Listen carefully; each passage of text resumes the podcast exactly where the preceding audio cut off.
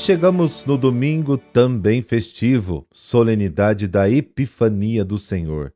Epifania é a manifestação de Jesus como Messias, Filho de Deus, Salvador do mundo.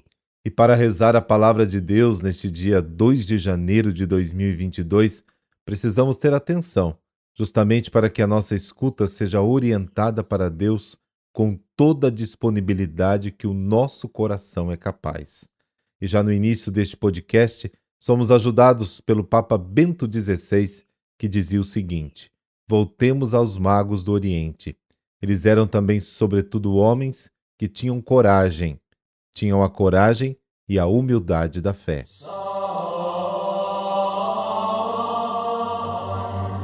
Pelo sinal da Santa Cruz, livrai-nos Deus, nosso Senhor, dos nossos inimigos.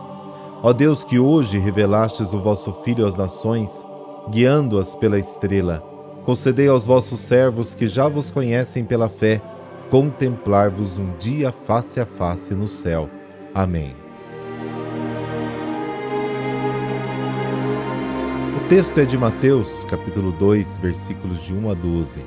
O Senhor esteja convosco, Ele está no meio de nós. Proclamação do Evangelho de Jesus Cristo segundo Mateus. Glória a vós, Senhor. Tendo nascido Jesus na cidade de Belém, na Judéia, no tempo do rei Herodes, eis que alguns magos do Oriente chegaram a Jerusalém perguntando: Onde está o rei dos judeus que acaba de nascer? Nós vimos a sua estrela no Oriente e viemos adorá-lo. Ao saber disso, o rei Herodes ficou perturbado, assim como toda a cidade de Jerusalém. Reunindo todos os sumos sacerdotes e os mestres da lei, perguntava-lhes onde o Messias deveria nascer. Eles responderam: em Belém, na Judéia, pois assim foi escrito pelo profeta: E tu, Belém, terra de Judá, de modo algum és a menor entre as principais cidades de Judá, porque de ti sairá um chefe que vai ser o pastor de Israel, seu povo. Então Herodes chamou em segredo os magos e procurou saber deles cuidadosamente quando a estrela tinha aparecido. Depois os enviou a Belém, dizendo: Ide procurai obter informações exatas sobre o menino e quando encontrardes, avisai-me, para que também eu vá adorá-lo. Depois que ouviram o rei, eles partiram, e a estrela que tinham visto no oriente ia diante deles, até parar sobre o lugar onde estava o menino. Ao verem de novo a estrela, os magos sentiram uma alegria muito grande. Quando entraram na casa, viram o menino com Maria, sua mãe, ajoelharam-se diante dele e o adoraram. Depois abriram seus cofres e lhe ofereceram presentes ouro, incenso e mirra. Avisados em sonho para não voltarem a Herodes, retornaram para sua terra, seguindo outro caminho. Palavra da salvação, glória a vós, Senhor.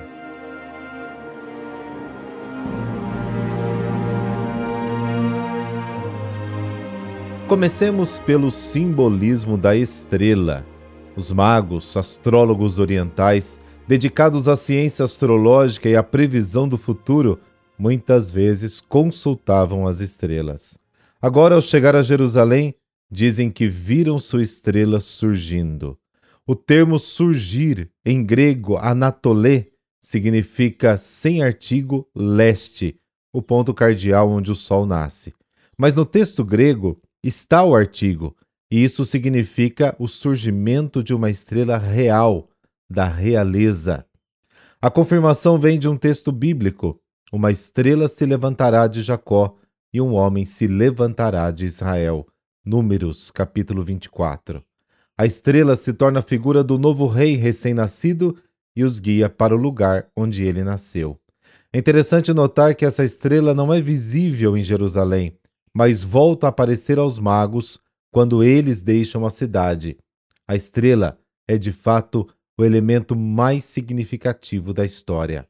Em primeiro lugar, os magos, em sua longa jornada, não seguiram a estrela, mas a viram subir e imediatamente a conectaram com o nascimento do Messias. Além disso, a viagem não foi em direção ao desconhecido, mas teve como destino Jerusalém, cidade para a qual convergem todos os povos em peregrinação, segundo o profeta Isaías. A cidade, com a notícia dos magos que vieram adorar o Messias, ficou abalada e agitada. Os habitantes de Jerusalém não parecem entusiasmados e não se importam em homenagear o rei nascido dos judeus. Até Herodes planeja matá-lo. E também o simbolismo da caminhada dos magos. O motivo do seu itinerário é o aparecimento de uma estrela ligada ao nascimento de um novo rei. Vimos a sua estrela nascer. Aqui a estrela é apenas um sinal, uma pista que comunica aos magos a iniciativa de partir. No início foram movidos pela curiosidade, mas que mais tarde se transformou em um desejo de pesquisa, de descoberta. O fato é que aquela pista da estrela moveu alguns personagens e os levou a buscar uma resposta. Talvez a um desejo profundo, quem sabe? O texto nos mostra que os magos têm uma pergunta no coração e que não têm medo de repetir: onde está o rei dos judeus? A questão é colocada ao rei Herodes e indiretamente à cidade de Jerusalém. A resposta é dada pelos especialistas, sumos sacerdotes e escribas. É preciso procurar o novo rei em Belém da Judéia, porque assim profetizou Isaías. E tu, Belém, terra de Judá, não és realmente a menor cidade de Judá. De ti sairá um chefe que apacentará o meu povo Israel. Mateus capítulo 2, versículo 6. Em virtude desta informação extraída da profecia de Isaías, e confortados pelo reaparecimento da estrela, os magos retomam sua jornada tendo Belém como destino. A estrela que os guia para no lugar onde está Jesus. É estranho que quem mora em Belém ou perto da casa onde está Jesus não veja este sinal. Além disso, aqueles que possuem o conhecimento das Escrituras conhecem a profecia do nascimento do novo rei de Israel, mas não se movem em busca dele. Mas na realidade, o que veem os magos?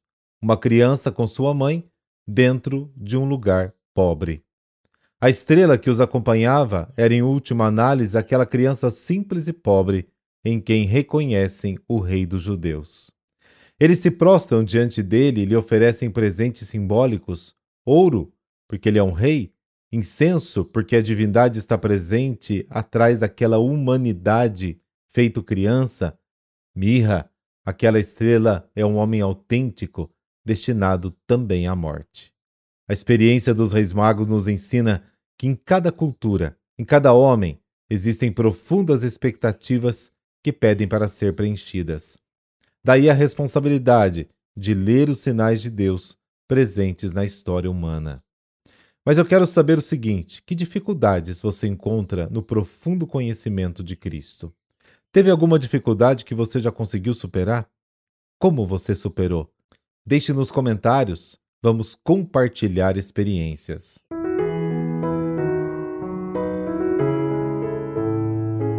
São Basílio Magno. Basílio nasceu na Capadócia no ano 329. Pertencia a uma família de santos. O jovem estudou em Atenas e Constantinopla e foi sua irmã, Macrina, que o levou para a vida religiosa. Após fecunda experiência de vida com os monges do deserto, Basílio escreveu suas famosas Constituições, primeira regra de vida espiritual destinada aos religiosos, em referência para toda a vida religiosa posterior. Seu jeito de pregar encantava cristãos e judeus. Era tão admirado que recebeu o cognome de Magno, ou seja, era um grande pregador e evangelizador. Basílio mantinha uma intensa atividade em favor dos pobres. Doava tudo o que ganhava para eles. Foi o primeiro bispo a fundar um hospital para os carentes e depois criou asilos e orfanatos. Seus sermões são repletos de citações da Sagrada Escritura. Escreveu seus textos de maneira agradável, clara, profunda, convincente. Muito belas são as suas cartas, cerca de 400, e nos inspiram gestos e palavras de amor pelo próximo.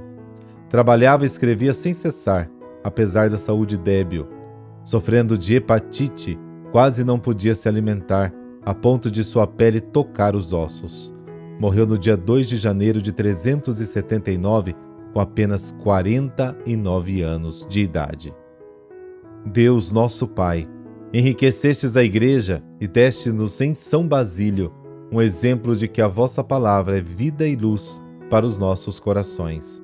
Por sua intercessão, sejamos dignos da vocação a que fomos chamados e tudo façamos para que o vosso reino de justiça cresça no meio dos homens. Por Cristo nosso Senhor. Amém. Que a bênção do Deus Todo-Poderoso desça sobre você e toda a sua família.